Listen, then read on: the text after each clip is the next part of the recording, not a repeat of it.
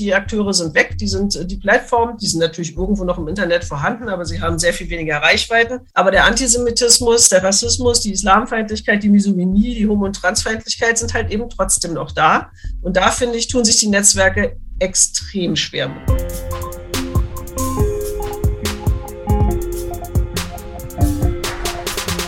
Diskurs zur Wahl.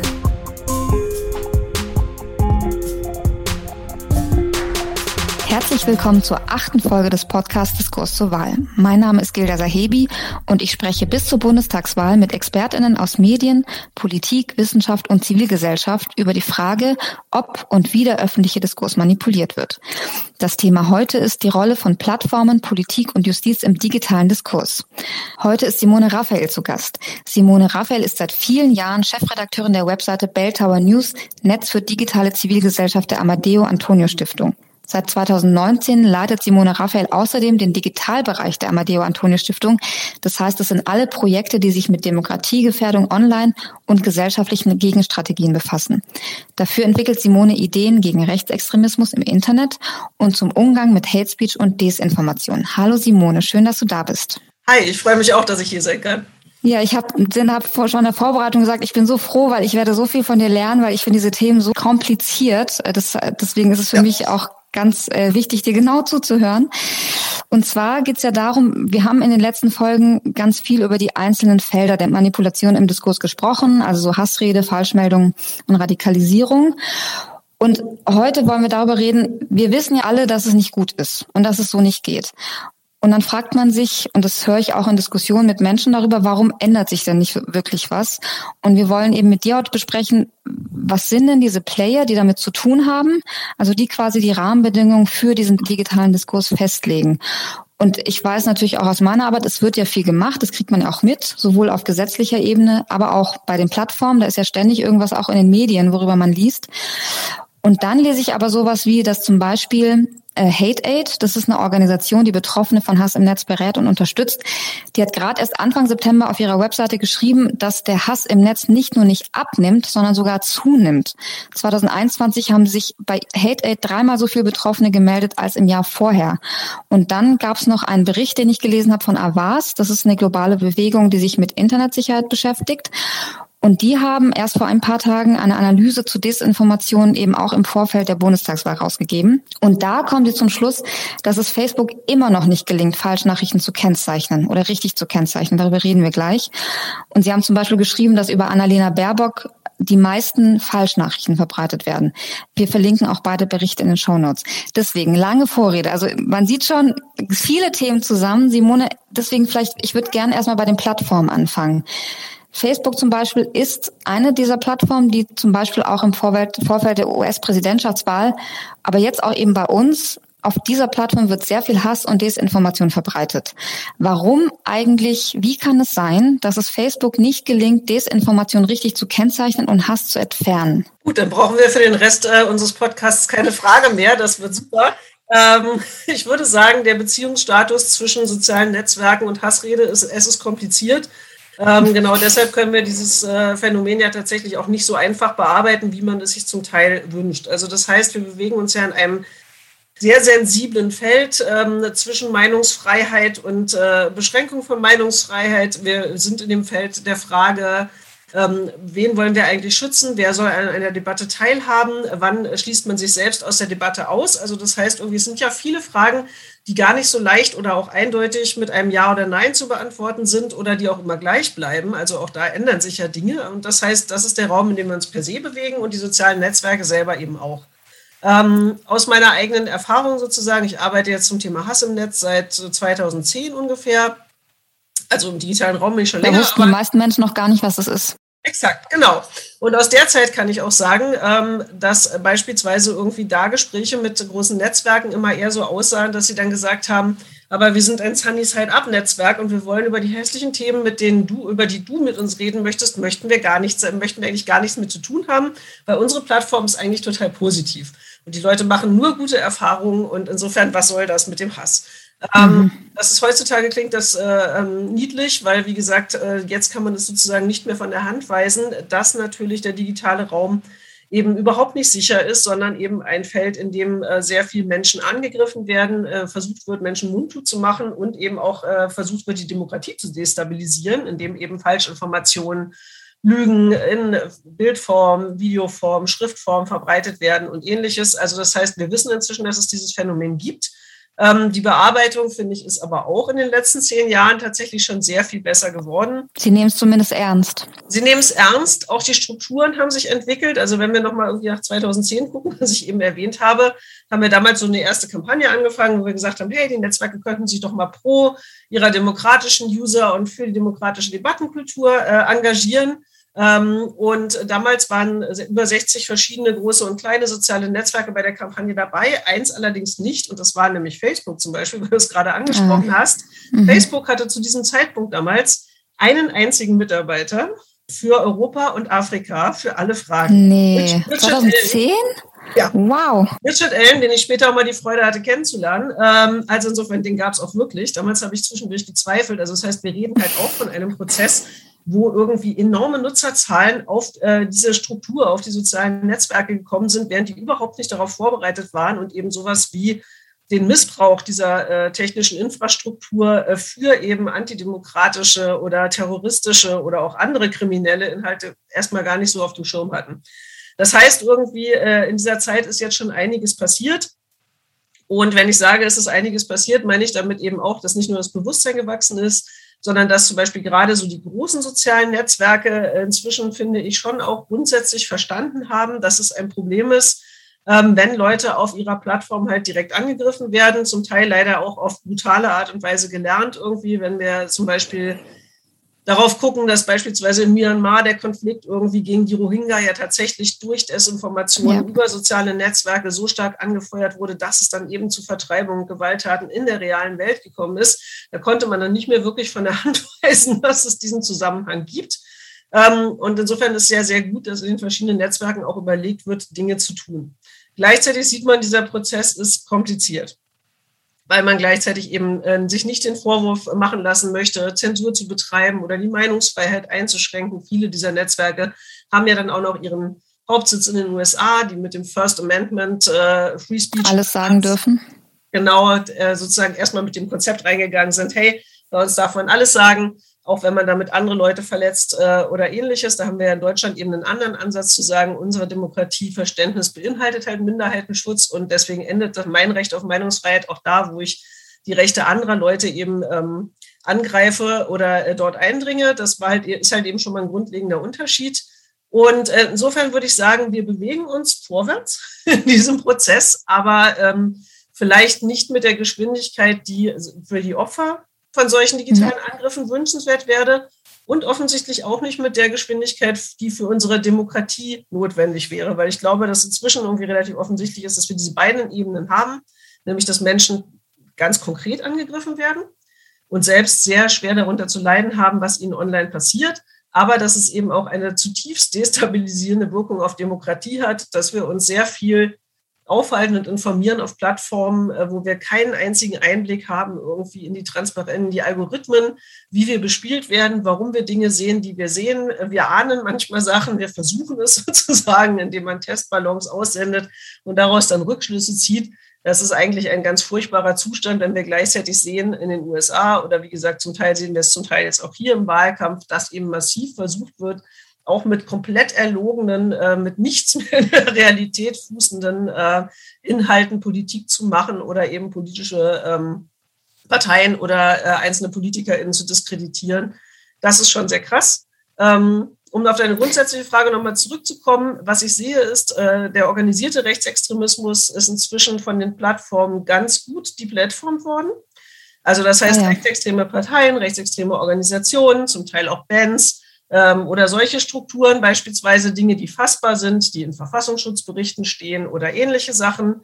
Ähm, die hat man sich entschlossen, inzwischen ganz gut von der Plattform zu verbannen, ähm, also von den meisten großen zumindest.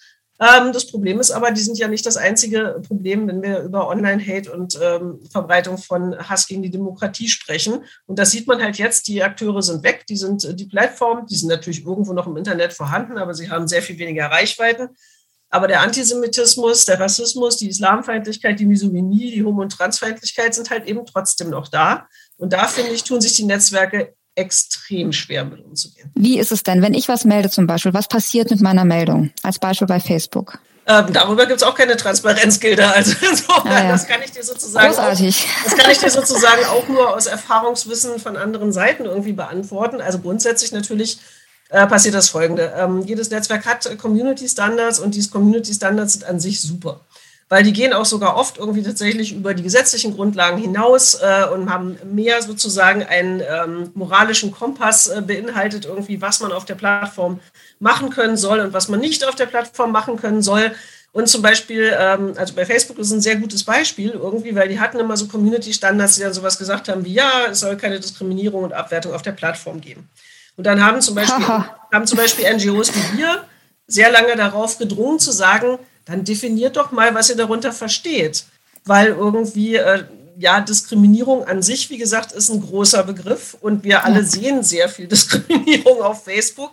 Also was genau ist das, was bei euch auf der Plattform nicht erlaubt sein soll? Ich habe vor ein paar Tagen mir die gerade nochmal angeguckt äh, für ein Forschungsprojekt und inzwischen ist das total schön ausdifferenziert. Also zum Beispiel, wenn ich auf den Bereich Antisemitismus gucke, steht dann da zum Beispiel drin, dass ich äh, keine abwertenden Tiervergleiche gegenüber Jüdinnen und Juden verwenden darf, dass ich nicht sagen darf, dass es jüdische Eliten gibt, die die Strippen ziehen und eine äh, neue Weltordnung aufbauen wollen. Also alles total sinnvolle Dinge, die ich auch als klaren Antisemitismus ähm, so klassifizieren das steht, würde. Das steht so konkret in diesen Community Standards. Das steht so konkret in Community okay. Standards inzwischen. Schöne Sache.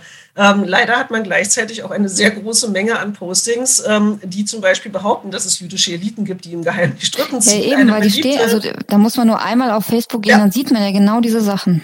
Und da sieht man sozusagen dann einen Teil des Problems. Es gibt also sozusagen die eine Seite, die ähm, ist, dass man Community Standards äh, ähm, sich gibt und sagt, irgendwie, das ist unser Leitbild, dem wir folgen wollen. Da finde ich, ist extrem viel passiert und das ist super. Ähm, und der Umsetzung. Also wie weit wissen das denn auch die Menschen, die meine Meldung bekommen? Wie weit können die sozusagen die Sprache sprechen, in der die Meldung verfasst ist? Können sie verstehen, was da drin steht? Können sie das einordnen? Wir denken an die vielen Fälle, wo zum Beispiel Monitoring-Accounts, die irgendwelche Verstöße sozusagen dokumentiert haben und gesagt haben, hier ist so viel Rassismus auf Facebook, dass die Monitoring-Accounts gelöscht werden, die Original-Accounts, die den Hass verbreiten, aber nicht.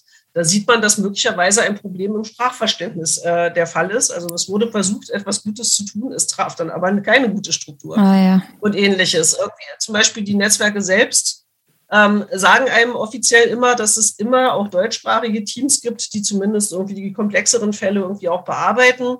Ähm, die Nutzererfahrung ist da ja manchmal anders. ich habe auch ein paar Zahlen dazu, um das nochmal ein bisschen zu untermauern. Und dann die Frage, why? Wieso passiert es denn?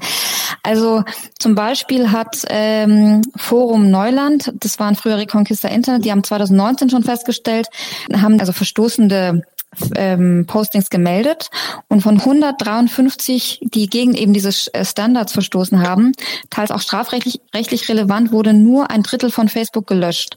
Und HateAid hat auch dieses Jahr nochmal eine Erhebung gemacht und da haben die festgestellt, dass knapp die Hälfte von solchen gemeldeten Beiträgen gelöscht wurde. Und dann schreibt HateAid das Zitat, trotz der Lehren, die Facebook angeblich aus der US-Wahl gezogen hat, die AfD in diesem Wahlkampf auf Facebook enorme Reichweite mit Beiträgen erzielt, die militante Verschwörungsideologien beinhalten, die Pandemie leugnen oder Desinformation rund um einen vermeintlichen Wahlbetrug verbreiten. Zitat Ende.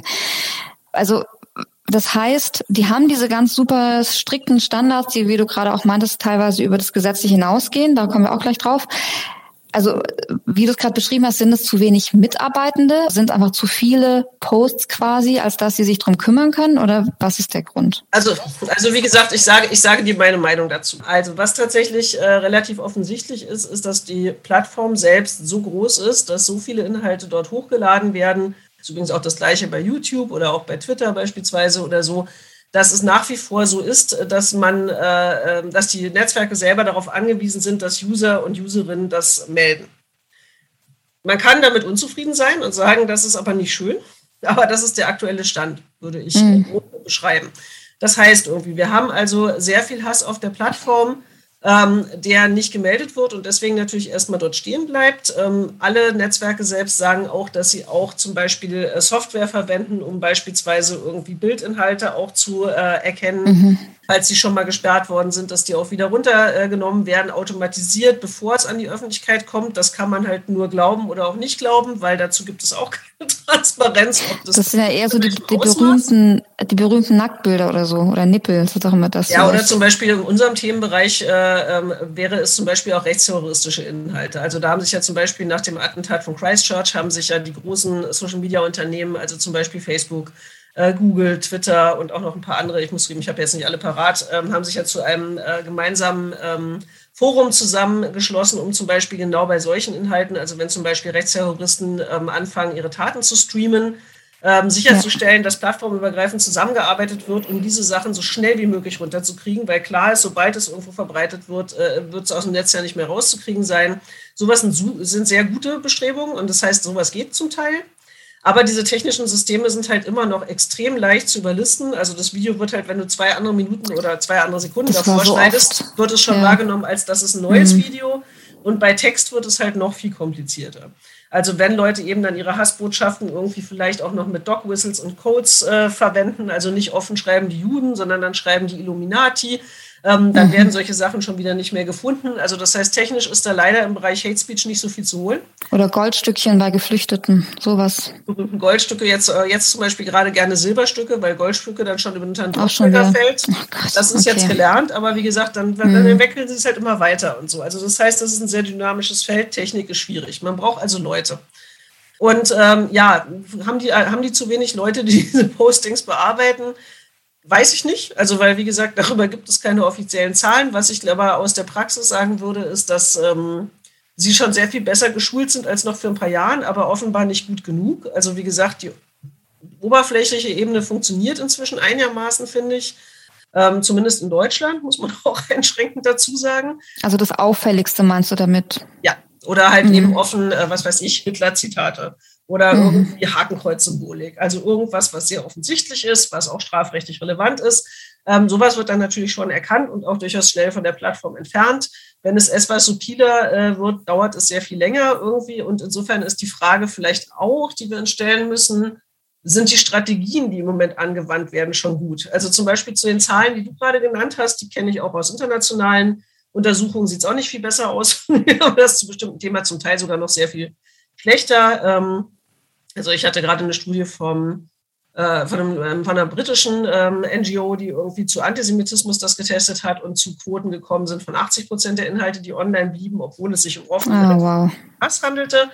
Ähm, also das heißt, ja, es gibt diese Stichproben, die schon sehr deprimierend sind, aber zum Beispiel gibt es halt auch Beispiele, wie in Deutschland irgendwie arbeitet Facebook ja schon lange zum Beispiel mit Jugendschutznet zusammen ähm, mhm. die als eine halbstaatliche Organisation unter dem Jugendschutzaspekt irgendwie problematische Inhalte sozusagen aus dem Netz entfernen wollen. Und die haben halt als Organisation einen direkteren Zugang sozusagen zu den, äh, zu den Community-Teams von Facebook irgendwie. Und die haben beispielsweise inzwischen Quoten, die eher dabei liegen von äh, ungefähr 70 Prozent bis 80 Prozent ah, ja. der Beiträge, die sie melden, die gelöscht werden. Das heißt, vielleicht ist der Weg, den wir suchen, nicht der zu sagen, irgendwie, wir versuchen, dass alle Moderatoren weltweit in jedem Thema so fit sind, dass sie alles ähm, ähm, bearbeiten können, weil ich glaube, das ist leider eine Illusion, zumindest aktuell. Ja, sind ja auch keine Juristinnen alles. Zum Beispiel mhm. ist aber vielleicht der Weg zu sagen, ähm, die sozialen Netzwerke müssen sich Partner und Partnerinnen in Wissenschaft und äh, in der ähm, Zivilgesellschaft mit Expertise suchen, denen sie dann vielleicht mehr vertrauen können bei solchen Prozessen mhm. oder auch mehr vertrauen. Vielleicht ist das zum Beispiel ein Weg, der besser funktioniert. Das ist ja interessant. Ähm, das äh, wusste ich gar nicht mit Jugendschutznet. Ähm, das ist aber Facebook, ne? Nicht, weil ich wollte es nämlich auf Twitter zu sprechen kommen, wie das äh, denn das, bei Twitter. Nee, das der Jugendschutznet-Bericht, also es war auch zum Thema Antisemitismus, muss man dazu sagen. Ich meine auch mal zu verschiedenen Sachen irgendwie. Da bezog es sich auf Facebook, YouTube, Twitter und Ah ja. Wird vergessen hat. Aber ja, mhm. ich glaube, das war ungefähr so. Also Twitter war ja jetzt auch groß im Gespräch letztes Jahr, als dann Donald Trump äh, gesperrt wurde und als seine Tweets zunächst ganz oft mit dem Hinweis auf Desinformation belegt wurden. Wie sieht's bei, also vielleicht ganz kurz eher so, wie, wie sieht das Problem Hassrede und Desinformation bei Twitter aus? Ist es von den Löschquoten auch so schlecht? Ähm, also bei Twitter ist ja sozusagen die grundsätzliche Kommunikationsstruktur schon mal anders. Muss ja. man sagen, irgendwie, weil während zum Beispiel Facebook ja durchaus auch erlaubt, auf Kanälen oder in Gruppen zum Beispiel auch zu moderieren oder auch Kommentare zu verbergen oder sonst was, ist Twitter ja ein Netzwerk, was einfach komplett, ähm, wo man einfach komplett sozusagen äh, in der Debatte steht, sobald man etwas postet, ist er denn, man blockiert die andere Person, aber dann kann die andere Person immer noch über ein selbst äh, schreiben, twittern, ähm, aufrufen, Dinge zu tun oder ähnliches. Das heißt, es ist eine sehr ungeschützte Kommunikation, meiner Meinung nach. Ähm, Im deutschsprachigen Raum muss man sagen, ist Twitter auch nicht wirklich das Netzwerk, was breitenwirksam relevant ist irgendwie, aber es hat natürlich eine sehr dezidierte Userschaft, ähm, die halt eben aus äh, politischen EntscheiderInnen, JournalistInnen und äh, ähm, engagierten Menschen, aber auch vielen Trollen besteht. Also heißt, wir haben einen sehr kleinen Ausschnitt der Gesellschaft, was dazu führt, dass manche Diskurse dort einfach, glaube ich, mit einer sehr großen Werf geführt werden, die im Rest der Gesellschaft dann kaum wahrgenommen werden. Manchmal allerdings werden sie eben auch über Medien verstärkt oder ähnliches, weil viele JournalistInnen damit drin hängen. Und was man halt sagen muss, ähm, wenn wir über, Hassrede auf Twitter sprechen, irgendwie ähm, ist es wie auf allen anderen Netzwerken auch, dass, wie gesagt, die Menschen, die sich zur Mitte der Gesellschaft gehörig zählen und sich nicht in einen rechtsextremen Raum äh, selbst verorten würden, trotzdem auch ein massiver Teil des Problems sind. Aber Twitter hat halt eben tatsächlich auch äh, miteinander gut äh, vernetzte ja, eine Mischung aus Hass- und Troll-Communities, sage ich jetzt mal, irgendwie, also ja, Leute, ja. zum Beispiel irgendwie ihren persönlichen Aufenthaltszweck als auf Twitter darin definieren, andere Leute anzugreifen, ähm, sie äh, verbal fertig zu machen, zu versuchen, sie zu doxen, also persönliche Informationen zu recherchieren und sie dann online zu stellen, in der Hoffnung, dass den Leuten auch offline etwas passiert. Ähm, nie wird, also das wird in der Regel nicht offen ausgesprochen, weil eben zum Beispiel Gewaltandrohungen auf Twitter schon schnell gelöscht werden. Aber wenn ich die Gewaltandrohung so formuliere, wie man müsste hier mal einen Hausbesuch machen oder ähnliches, dann ist die Politik schon sehr anders, wobei wir alle verstehen, was mit diesen Hausbesuchen gemeint ist. Ähm, ja, das nämlich nicht, da ja auch, dass man hingeht und ein genau, Diskurs nee. sucht, sondern halt eben Päckchen Bedrohung Situation. Es geht darum, den Leuten Angst zu machen, zu sagen, ich mhm. weiß, wo du wohnst und ähnliches. Und das finde ich ein massives Problem auf Twitter. Da gab es ja auch, dazu werden wir noch verlinken, die Ligue du LOL, die 2019 aufgeflogen ist, wo, wo eine, wie soll ich sie nennen, eine Gruppe von Machos, ich nenne sie einmal mal so, ganz unneutral, mhm. äh, auf Twitter eben äh, Frauen, Politikerinnen, Journalistinnen getrollt hat, tatsächlich, äh, damit sie diese Plattform verlassen. Und dann gibt's die Studie von Amnesty, Toxic Twitter, auf die werden wir auch verweisen, dass eben Frauen besonders betroffen sind, zum Beispiel eben auch gerade auf Twitter. Was ist denn mit alternativen Plattformen? Ich dazu noch einen Satz sagen, ja? Gerne. Ähm, weil ich glaube, so das aktuellste Beispiel irgendwie aus diesem Jahr äh, von Twitter ist ja tatsächlich der massive Hass, dem die Comedian äh, Jasmin, Jasmina Kunke ausgesetzt ist. Ja. Äh, ja. Auf Twitter, ähm, die halt eben sich als äh, Frau ähm, und Gutes als Beispiel. schwarze Frau irgendwie politisch ähm, deutlich positioniert und äußert eben für Demokratie und gegen Rassismus und dafür regelmäßig angegriffen wird ähm, so stark, dass sie eben tatsächlich in diesem Jahr eben auch in ihrem äh, Leben auch massive äh, Veränderungen vornehmen musste, irgendwie um dem äh, entgegenzugehen. Und die Kinder zu schützen. Kinder zu schützen, genau, weil halt eben auch da irgendwie Adressen veröffentlicht wurden und ähnliches.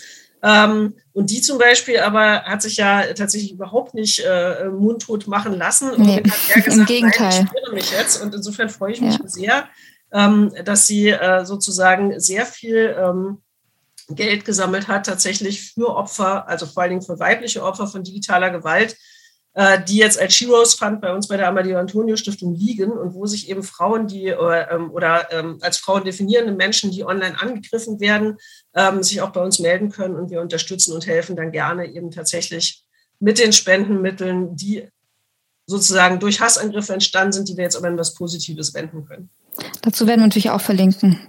Habe ich auch schon gemacht, habe ich auch schon unterstützt.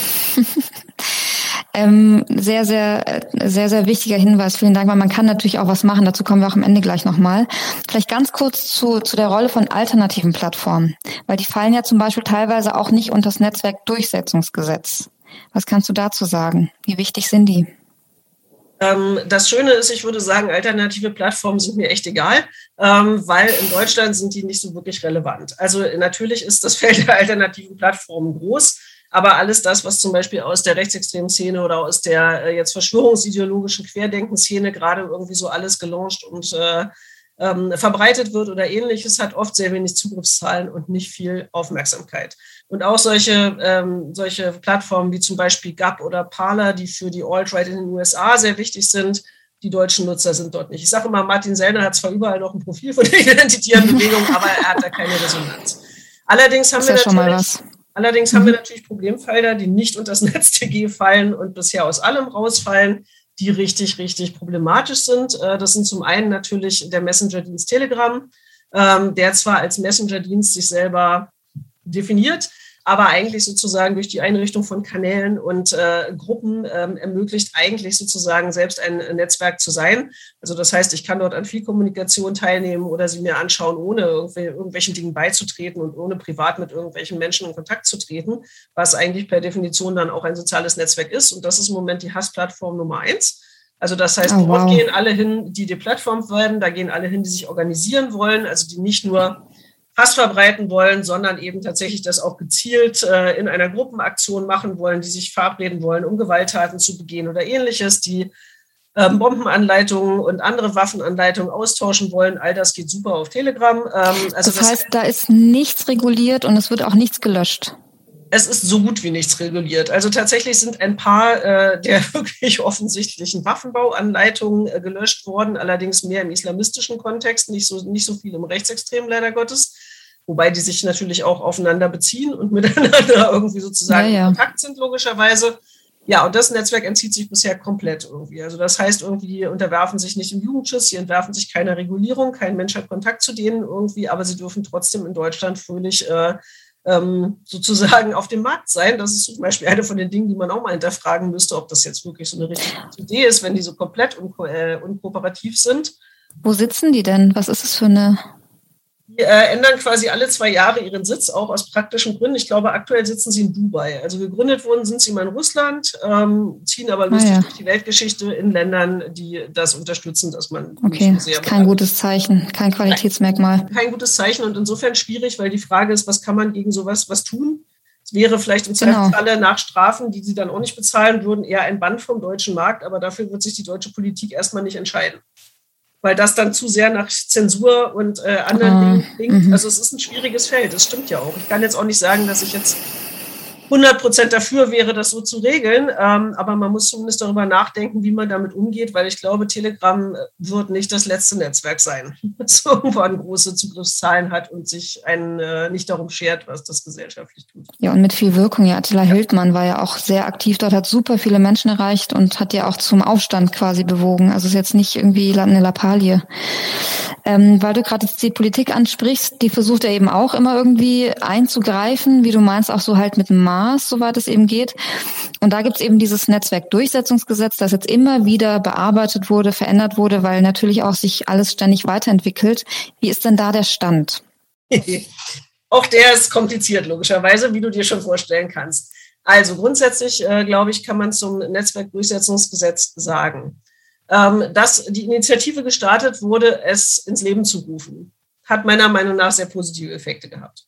Also das heißt, dadurch, dass man gesagt hat, hey, in Deutschland ist das Thema Hass im Netz jetzt eins, was wir wirklich äh, auch auf einer gesetzgeberischen Ebene betrachten wollen. Ähm, das hat, glaube ich, tatsächlich, ähm, zumindest was die Praxis in Deutschland angeht, in äh, den großen sozialen Netzwerken schon viel verändert, weil man halt gezwungen wurde, sich damit auseinanderzusetzen. Ja, das also Bewusstsein dafür auch. Ja. Entschuldige. Genau. Mhm. Genau, und da können wir uns als NGOs immer sagen, irgendwie, hey, wir haben auch total toll Einfluss genommen oder sonst was, aber ich glaube, so eine gesetzgeberische Maßnahme hat dann doch auch nochmal eine andere Wirkungsmacht. Ähm, insofern sage ich auch immer, man braucht alle Beteiligten in diesem Prozess, um gemeinsam gute Sachen zu erwirken. Mit dem Netzwerkdurchsetzungsgesetz, wie es aussieht an sich, muss ich zugeben, bin ich persönlich jetzt nicht so richtig zufrieden, ähm, was aber vielleicht auch in der Natur der Sache liegt, weil ähm, dieses Gesetz sich natürlich nur auf strafrechtlich relevante Inhalte beläuft. Was nicht heißen soll, dass ich finde, dass wenn äh, die strafrechtlich relevanten Inhalte draußen aus dem Netz raus wären, dass die Situation dann nicht besser wäre. Doch, die wäre ein bisschen besser oder beziehungsweise ist sie auch. Weil wenn wir von strafrechtlich relevanten Inhalten reden, sind es in der Regel die Inhalte, die die großen Plattformen inzwischen eh schon entfernen, auch zum Zeitpunkt, ah, ja. als das Gesetz eingeführt wurde. Jeder, der in der Praxis unterwegs ist, weiß aber natürlich, das Problem sind eben nicht nur strafrechtlich relevante Inhalte, sondern auch sozusagen die, die sogenannte Toxic Speech sind, also äh, Angriffe verbaler Art, die dann die, die Gesprächskultur auch vergiften, aber halt eben im Rahmen der Meinungsfreiheit. Also weil man darf halt in Deutschland auch sehr viele Dinge sagen, andeuten oder ähnliches, die dann sehr deutlich verstanden werden von der eigenen Fanbase oder auch von den Leuten, die angegriffen werden, die aber ähm, im Großen und Ganzen als legal eingestuft werden oder wo man tatsächlich eher durch komplizierte juristische Prozesse gehen muss, um festzustellen, nee, ist vielleicht doch nicht. Wir erinnern uns vielleicht alle an den Prozess irgendwie. Ähm, Wollte ich gerade sagen, Renate, Renate Künast. Künast. Genau, wo sie ja wirklich sehr explizite Hasspostings äh, gegen ihre Person irgendwie angezeigt hat und ein Berliner Richter bei sehr vielen der Fälle der Meinung war, die sich eher ähm, sozusagen gegen ihre Sexualität gerichtet haben oder Aussagen zur Sexualität getroffen haben von extrem abwertender Art und Weise und dann halt gesagt wurde, naja, aber da Frau Künast auch irgendwann mal was zum Thema Sex gesagt hat in ihrem Leben vor 20 Jahren, ähm, ist es eine sachbezogene Dis äh, Diskussion, wenn ich die mit Schimpfworten belege, die ich jetzt hier nicht wiederholen möchte. Ja, die Begründung war echt wild.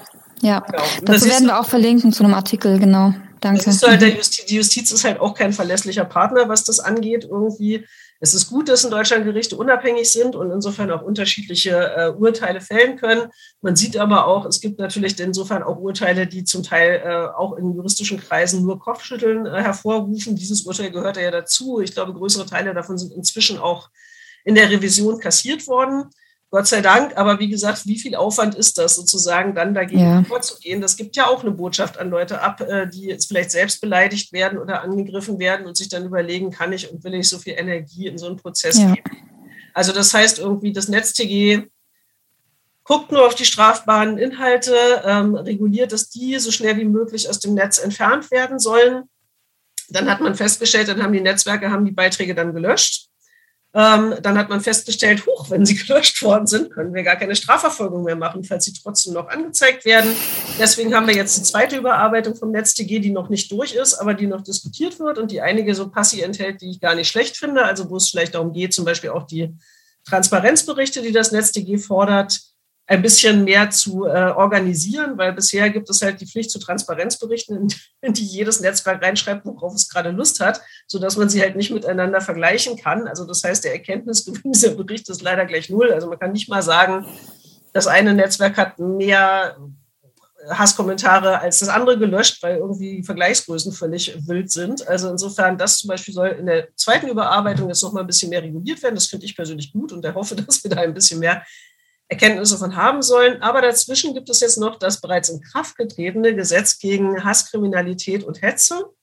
Äh, es ist ein ganzes Gesetzespaket, ähm, was im April äh, sozusagen verabschiedet wurde. Und das wiederum enthält sehr viele verschiedene äh, Passagen, die in der Offline-Welt relevant sind, wie zum Beispiel den stärkeren Schutz von Kommunalpolitikerinnen, die, äh, was eine gute Idee ist irgendwie, oder eine Erleichterung der Melderegistersperren für politisch engagierte Menschen, die Angst haben, angegriffen zu werden. Auch das eine super Sache. Aber es behält auch einen Passus zum Thema äh, digitale Welt. Und das hat äh, sozusagen das, was wir in letzter Zeit hier in Deutschland viel diskutiert haben, beinhaltet, nämlich, dass die Netzwerke jetzt nicht mehr die Inhalte, die sie selber für strafbar halten, einfach löschen sollen, sondern sie sollen sie inklusive einer nicht gerade geringen Menge an NutzerInnen-Daten ähm, ausleiten, und zwar ans BKA. Als Bundeskriminalamt. Ähm, als Bundeskriminalamt, genau. Und das hat halt verschiedene Implikationen. Also es ist natürlich so ein bisschen unter, äh, unter Datenschutzaspekten äh, und Nutzeraspekten äh, ein Skandal irgendwie, weil dadurch so quasi äh, eine Überwachung durch die Hintertür eingeführt wird, weil man auch weiß von den Inhalten, die ähm, Nichtjuristen oder irgendwie ähm, juristische Abteilungen von äh, Privatunternehmen irgendwie als strafbare Inhalte irgendwie bewerten, die sind nicht unbedingt alle strafbar. Und dann werden erstmal die Daten von ganz vielen Leuten ausgeleitet, die ähm, möglicherweise gar keine Straftat begangen haben. Es ist nicht reguliert, wie lange die Daten dann gespeichert werden. Und tatsächlich okay. ist das BKA ja eigentlich nicht die Institution, die darüber entscheidet, ist es strafbar oder nicht. Das macht eigentlich äh, eine Staatsanwaltschaft ähm, entsprechend, aber die Daten werden halt nicht an Staatsanwaltschaften oder ein staatsanwaltschaftliches Netzwerk ausgeleitet, was vielleicht sondern an die Polizei, an die Polizei. Direkt. Das heißt, es wird einen Riesenaufwand geben bei den sozialen Netzwerken, bei der Polizei, bei den Staatsanwaltschaften, die dann aber trotzdem natürlich die Fälle hinterher auch bekommen, ohne dass es wirklich einen großen Aufbau der Struktur gibt bisher. Und das ähm, ist jetzt durchgegangen? Das ist jetzt. Ja, das ist äh, verabschiedet worden, aber äh, implementiert, also wirklich ins Leben gerufen, sozusagen, wird es im Februar 2022, also nächstes Jahr, weil man gesagt hat, sowohl die sozialen Netzwerke als auch die äh, Polizeien und auch die äh, Staatsanwaltschaften müssen sich ja ein bisschen darauf vorbereiten. Ähm, die Netzwerke tun das jetzt natürlich auch, also müssen sie ja auch, sonst müssen sie ja hohe Strafen zahlen und ähnliches. Aber zum Beispiel bei Polizeien und Staatsanwaltschaften stand schon in dem Gesetzesentwurf drin, dass man davon ausgeht, dass da kein großer Mehraufwand auftreten wird und dass man deswegen die Strukturen nicht groß ausbauen wird. Und wir reden halt tatsächlich, also nach. Waren die schon mal im Internet unterwegs? Nach konservativen Schätzungen der großen sozialen Netzwerke ähm, reden wir halt von einem Volumen von Fällen von ungefähr einer Million pro Jahr. Und wir haben keine Struktur, ah, ja. die aufgefangen wird, okay. die das dazu beitragen wird oder beitragen soll, dass die Situation für die Angegriffenen besser wird oder das Vertrauen in Strafverfahren größer werden soll. Irgendwie, ich meine, die werden auch alle eingestellt werden, weil man überhaupt keine Leute hat, das zu bearbeiten. Das finde ich schon alles ganz schön unangenehm und nicht sehr zielführend. Okay, das heißt, weil, also wenn ich, ich, ich gebe ja auch Workshops zu Hast im Netz und so weiter und sag, da sage ich mir, man soll ganz viel melden. Es ist wichtig trotzdem. zu melden. Genau, mhm. das, dazu kommen wir auch gleich nochmal, weil es natürlich wichtig ist, dass, dass in der Justiz und in den Strafverfolgungsbehörden klar ist, wie viel da eigentlich los ist. Und wenn du jetzt sagst, die machen aber gar nichts damit, dann ist es ein bisschen frustrierend. Aber okay. Aber man muss es trotzdem weitermachen, weil das die einzige Art und ja, Weise ist, wie sich was ändert. Genau. Dazu ja. wollte ich gerade kommen. Also ich führe auch immer oft Diskussionen, auch in so Workshops, wo dann die Leute sagen, das ist doch nicht meine Aufgabe. Wir haben noch den Staat, der das regulieren soll und die Plattformen, die dafür verantwortlich sind. Das, das können die doch nicht auf mich abschieben. Was würdest du denn solchen Leuten sagen? Ja, aber ähm, also grundsätzlich äh, glaube ich, dass das halt ein Problem ist, äh, dem wir halt nur, äh, mit dem wir nur umgehen können, wenn wir viele verschiedene Akteure haben, die zusammenarbeiten. Also klar, der Staat könnte sich zum Beispiel noch ein bisschen mehr irgendwie um Fragen von Plattformregulierung kümmern, aber zum Beispiel vielleicht da, wo es etwas mehr Sinn macht. Also beispielsweise irgendwie das, was wir eben im Gespräch schon mal hatten, äh, dass es nach wie vor auch für Forschung zum Beispiel äh, keine Möglichkeit gibt, äh, über Transparenz über Algorithmen herzustellen. Also über die Frage, wie genau werden wir da eigentlich getargetet und wie gefährlich ist das für demokratische Prozesse und was könnte man vielleicht machen, damit das nicht passiert. Die Netzwerke sagen dann, das ist unser Geschäftsgeheimnis und wenn das die Hater wüssten, würden sie das ja auch noch besser ausnutzen. Das stimmt sicherlich auch. Mhm. Aber man könnte doch zumindest irgendwie für Forschungsinstitutionen Zugänge irgendwie ermöglichen, damit wir zumindest sozusagen diese Frage, wie große Radikalisierungsmaschinen sind soziale Netzwerke, etwas besser beantworten können als bisher, wo wir quasi im dunklen Wald stehen und pfeifen. Ähm, also insofern das schon. Aber auf der anderen Ebene muss man auch sagen, äh, dass natürlich viele Akteure dabei sind, wenn wir uns im äh, digitalen Raum bewegen. Das heißt, wie gesagt, die sozialen Netzwerke, finde ich, können auch als Unternehmen eine Menge tun. Irgendwie, wie gesagt, ich werde nie aufhören, äh, darum zu werben, äh, mehr Moderation, besser geschulte Moderation ähm, anzubringen. Etwas, was ich selber auch sinnvoll fände, auch wenn es natürlich aufwendig ist, aber hm, verdienen ja auch Geld mit ihren Nutzerinnen und Nutzern, wäre zum Beispiel ja. Kommunikationskanäle zu ermöglichen. Also, dass ich mit einem Netzwerk auch direkt in Kontakt treten kann und nicht nur einen komischen Meldebutton habe, sondern eben zum Beispiel vielleicht sagen kann, ich melde diesen einen Post, aber er steht beispielhaft für 150 andere Posts, die ich bekommen habe, die alle meine Person angreifen und weshalb ich mir wünschen würde, dass auch von eurer Seite aus hier etwas passiert. Ähm, Gibt es bisher nicht. Also insofern auch das würde ich mir immer noch ähm, wünschen und glaube, dass das zur Verbesserung der Situation beitragen kann. Ich finde es nach wie vor sehr schwierig, dass ich mit jeder, jeder Modekette, die mir online Kram verkaufen möchte, rund um die Uhr mit einem Mitarbeiter chatten kann, aber mit sozialen Netzwerken die Kommunikation betreiben nicht. Finde ich schwierig. Ähm, tatsächlich. Ja, wichtiger Satz. Mhm. mhm. Aber tatsächlich äh, gibt es sozusagen dazwischen zum Beispiel ja auch noch die Leute, die Seiten oder Kanäle betreiben. Ich denke zum Beispiel an Parteien oder an große Medienhäuser oder an große Organisationen. Ganz viele stellen ihre Inhalte auf so Social Media, moderieren dann aber nichts von den Kommentaren. Und darunter sammelt sich dann der Hass und kann sich tatsächlich ausbreiten. Vielleicht muss man über sowas nachdenken wie Moderationspflichten ab gewissen Gruppengrößen. Also, dass sich Gruppen einer oder Seiten einer bestimmten Größe nur noch betreiben darf, wenn ich auch sicherstelle, dass sie moderiert werden, zum Beispiel. Dann könnte man weiter Meinungsfreiheit haben, aber könnte auch weiter vielleicht dafür sorgen, dass Leute nicht permanent online angegriffen werden. Und auf der User-Ebene ist aber natürlich trotzdem auch das Engagement gefragt, irgendwie zum einen, wie gesagt, aufmerksam zu sein und zu sagen, ich melde das aber, wenn ich das sehe, weil ich weiß, ähm, das rutscht durch Technik und das Netzwerk kann nicht überall sein. Also insofern ist Melden etwas Niedrigschwelliges, was ich super tun kann. Ähm, aber tatsächlich sehe ich da auch sozusagen immer den Sinn in Gegenrede im eigenen Umfeld. Also ich sage Leuten in Workshops zum Beispiel auch immer, ich glaube nicht, ihr müsst ganz Spiegel Online irgendwie äh, jeden Tag nach der Arbeit drei Stunden lang aufräumen, kommentartechnisch. Also wer das möchte, kann das gerne machen, aber muss man nicht. Aber wenn ich wenigstens jedes Mal widersprechen würde, wenn in meiner persönlichen WhatsApp-Gruppe, meinem persönlichen Facebook ja. oder ähnliches wieder jemand sexistischen Witz postet irgendwie oder sagt, hier eine alternative Meinung von einem Mediziner, der Zweifel daran hat, dass es Corona gibt, oder wenn man wenigstens da immer irgendwie sozusagen bereit wäre, bei Leuten, die einem noch vielleicht zuhören, weil man selbst für sie irgendwie noch wichtig ist, dann widersprechen würde. Und wenn wir das alle machen würden, glaube ich, wäre das Internet auch schon ein etwas besserer Platz. Das ist, ja, das, das sehen wir, das haben wir bei allen Themen jetzt immer wieder gesehen, dass, dass der, dass das Gespräch mit Menschen, die man kennt, der persönliche Kontakt eigentlich das Stärkste ist. Und in der WhatsApp-Gruppe lesen halt im Zweifel dann auch wieder andere mit, die das sehen. Ich glaube, das ist ein super wichtiger Punkt. Und das gilt ja im Netz auch. Also ich als Userin, ich, ich kann was oder ich melde was bestenfalls und dann schreibe ich aber vielleicht auch noch was dazu, weil wie du es auch vorher meintest, die Seiten, die, die werden ja richtig voll mit Hass und Hass zieht mehr Hass an. Und dann, dann können es auch sehr viele Menschen sehen und das wird ja auch, das macht ja auch was mit einem, wenn man, wenn man auch sowas immer wieder und immer wieder liest, dann normalisiert es sich das einfach. Deswegen, was du gerade meintest, das Kommentieren oder Löschen und Melden, das ist schon sehr wichtig. Ähm, genau, das ist eigentlich das, äh, was wir jetzt, was man ja auch den einzelnen äh, Menschen, die vielleicht auch zuhören, mitgeben kann. Also nicht dran verzweifeln, ähm, wenn dann diese Sachen dann trotzdem drinstehen. Äh, jede Ebene macht halt das, was sie kann, würde ich sagen, oder? So, vielleicht. Das auf alle Fälle, aber tatsächlich das, was ich als äh, Appell auch immer gerne noch Leuten mitgebe, ist äh, gerade denen, die irgendwie vielleicht an Positionen sitzen, weil sie in demokratischen Parteien aktiv sind oder eben in Medienhäusern oder bei großen Organisationen, also auch ein bisschen Backup haben irgendwie und ähnliches.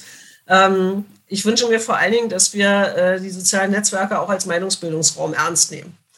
Also das heißt irgendwie äh, nicht irgendwie zu sagen, ha, wir betreiben dort Kanäle, aber wir kümmern uns nicht groß darum, was passiert irgendwie oder glauben halt nach wie vor, es reicht völlig aus, wenn ich da meine Inhalte reinstelle und wenn Leute darunter Fragen stellen oder ähnliches, dann ignoriere ich das einfach. Das sind total vergebene Chancen, finde ich, für demokratische Kommunikation. Ähm, ich würde mir halt wünschen, dass tatsächlich die positiven Aspekte, die soziale Netzwerke ja haben, für diesen äh, demokratischen Prozess einfach mehr wahrgenommen werden und wir halt unsere Themen, die uns wichtig sind, äh, dort auch mehr positiv sozusagen formulieren und einbringen. Also damit diese Fragen wie, warum ist Demokratie eigentlich die beste Form, in der wir zusammenleben können? Warum glauben wir, dass es eine sinnvolle Sache ist, zum Beispiel, dass es Minderheitenschutz gibt in unserer Demokratie oder solche Sachen? Oder warum sind Männer und Frauen gleichwertig und warum macht es keinen Sinn, sie dann anders zu behandeln? Sowas kann man ja auch auf eine positive Art und Weise sozusagen irgendwie darstellen und zeigen, das ist das, was wir wollen, das ist die Gesellschaft, die wir uns vorstellen. Und das, finde ich, passiert im Moment noch viel zu wenig, zum Teil auch, weil Leute vielleicht Angst haben, was für Reaktionen äh, es darauf gibt. Aber ich glaube, da sollten wir uns eher solidarisch zusammenschließen unter den Demokratinnen und Demokraten und gucken, dass wir das irgendwie in eine positive Richtung lenken und äh, uns nicht diesen schönen ähm, Informations- und Kommunikationsraum von den Hatern wegnehmen lassen. Das ist ein wunderbares Schlusswort. Das nehmen wir uns alle hoffentlich zu Herzen. Ganz herzlichen Dank, Simone. Ich habe sehr viel gelernt, so wie ich mich, wie ich mir das erhofft hatte. Ich danke dir sehr, dass du die Zeit genommen hast. Vielen Dank. Das freut mich.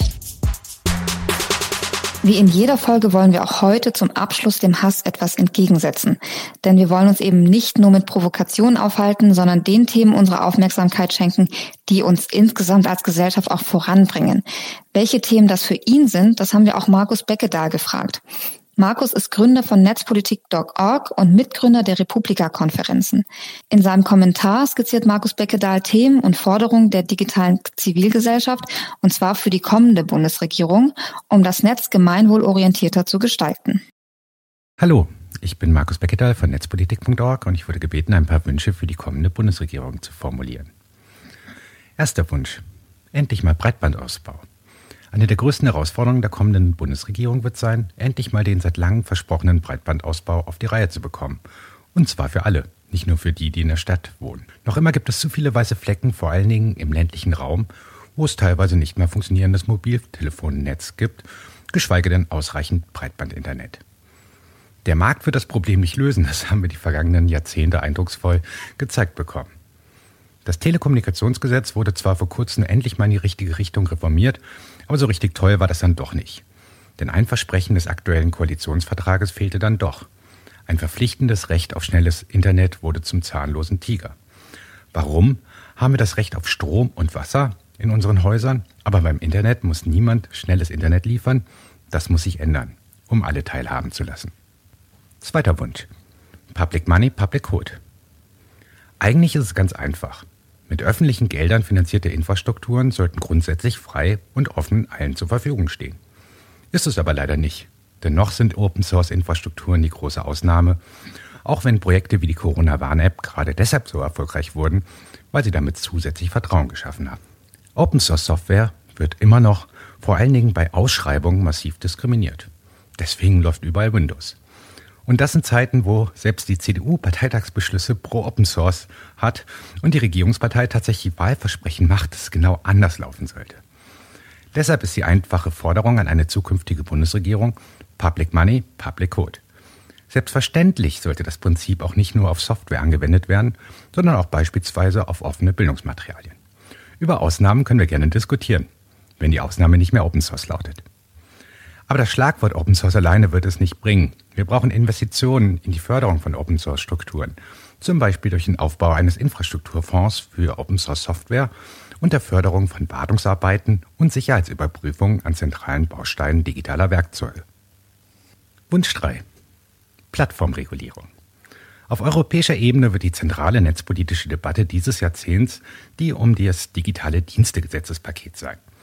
Eine notwendige, möglichst gemeinwohlorientierte Plattformregulierung ist zu lange verschlafen worden. Währenddessen sind Facebook, Google und Co. zu mächtig geworden. Wir sind weitgehend alle abhängig geworden von den Plattformen, die durch ihre eingebauten Mechanismen einseitig vorgeben, wie wir darüber kommunizieren, uns informieren und sich Öffentlichkeiten konstituieren. Das ist zu viel Macht in Hand von zu wenigen. Zu den dringend notwendigen Demokratisierungen gehört ein besserer Datenzugang für Regulierungsbehörden und unabhängige Wissenschaftlerinnen. Das ist vor allen Dingen notwendig, um die Machtasymmetrien auszugleichen. Denn die internen Forschungsabteilungen von Facebook, Google und Co. wissen alles viel detaillierter und können die Auswirkungen von Design- und Technikentscheidungen viel besser einschätzen, während die Öffentlichkeit versucht, das zu verstehen. Und wir die Folgen alle spüren, zum Beispiel beim Thema Desinformation. Und überhaupt sollten wir an das Geschäftsmodell der Plattform ran, um an den Kern vieler Probleme zu kommen. Wenn es weiterhin selbstverständlich sein sollte, dass wir auf den privatisierten Öffentlichkeiten dieser marktdominanten Plattformen nur teilhaben dürfen, wenn wir uns nackt machen und jeder Klick einem Persönlichkeitsprofil zugeordnet wird, damit personalisierte Werbung verkauft werden kann, dann ist das das Problem und nicht die Lösung. Und alles andere doktert eigentlich nur an dem Problem etwas herum. Ein erster Schritt dahin könnte sein, dass zumindest politisches Microtargeting verboten wird, denn der gesellschaftliche Schaden durch Desinformations- und Manipulationsmöglichkeiten dürfte viel höher sein als der tatsächliche Nutzen für uns. Überhaupt Werbung. Warum dürfen wir eigentlich immer noch überall intransparent getrackt werden und unser Leben im Netz unkontrolliert überwacht werden zum Zwecke der Werbung? Hier braucht es endlich einen Riegel im Rahmen einer verbraucherschutzorientierten E-Privacy-Verordnung auf EU-Ebene. Zeit wird. Vierter Wunsch. Zivilgesellschaft stärken. In keinem anderen Land gibt es eine so große, agile und vernetzte digitale Zivilgesellschaft wie bei uns. Zahlreiche Organisationen, Initiativen von klein bis groß setzen sich für ein gemeinwohlorientiertes Netz ein. Darauf sollten wir stolz sein. Der Bundesregierung scheint das bisher vor allen Dingen weitgehend egal zu sein. Digitale Netzpolitik wird vor allen Dingen als Industriepolitik verstanden. Dabei verschenken wir viel Engagement und Innovationsfähigkeit. Wir brauchen dringend mehr gesellschaftlichen Dialog, und zwar nicht nur zwischen Industrie und industrienaher Wissenschaft. Die Zivilgesellschaft muss auf Augenhöhe mit am Tisch sitzen, und damit ist nicht der Katzentisch gemeint. Dazu brauchen wir viel mehr Förderungsmöglichkeiten für innovative Projekte, wo Menschen zusammenkommen und zum Wohle der Gesellschaft Wissen vermehren, gemeinwohlorientierte Infrastrukturen schaffen und ein besseres Netz möglich machen wollen. Ein besseres Internet ist möglich. Es liegt auch an uns. Dafür lohnt es sich zu kämpfen. Das war die achte Folge von Diskurs zur Wahl. Die nächste Folge wird eine ganz besondere Folge, denn wir werfen in einer Podiumsdiskussion diesmal mit verschiedenen Gästen einen Blick in unsere digitale Zukunft. Und zwar mit vier tollen Gästen. Paulina Fröhlich, Raul Krauthausen, Kypra Gümüşay und Sami Kamis. Die Fragen, die wir unseren Gästen dann stellen, sind unter anderem, wie geht es denn nach der Wahl weiter mit all den Herausforderungen, die wir auch in unserem Podcast besprochen haben, rund um Hassrede und Desinformation? Wenn ihr wollt, könnt ihr live dabei sein. Wir diskutieren nämlich am 17. September um 18 Uhr live. Anmelden könnt ihr euch dazu kostenlos auf Eventbrite. Diskutiert auch gerne unter dem Hashtag Diskurs zur Wahl mit, wie immer, und schickt uns im Vorfeld eure Fragen. Die Folge hört ihr dann auch wie immer auf allen bekannten Podcast-Plattformen. Der Podcast ist ein Projekt von das Netz, Vernetzungsstelle gegen Hate Speech und wird ermöglicht von Zoom, der Schöpflin Stiftung und Better Place. Bis zum nächsten Mal.